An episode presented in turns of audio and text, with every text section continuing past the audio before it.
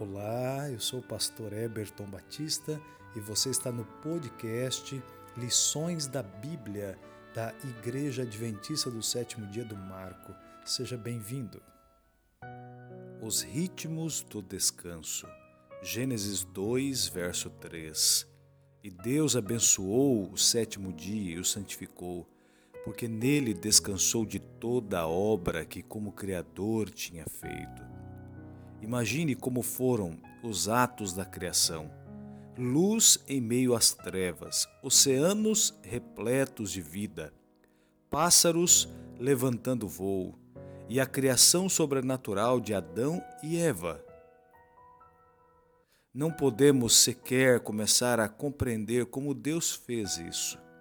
No entanto, depois da criação ativa, Deus voltou sua atenção para outra coisa não parecia tão espetacular quanto baleias saltitantes ou deslumbrantes exibições de penas.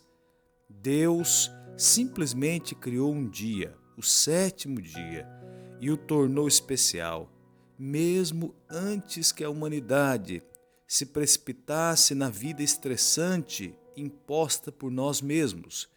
Deus estabeleceu um marcador como auxílio vivo à memória.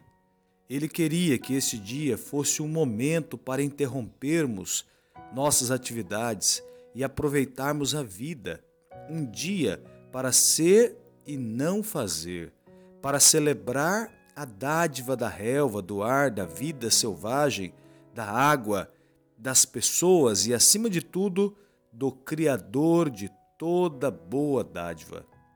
Esse convite ao descanso continuou mesmo depois que o primeiro casal foi exilado do Éden.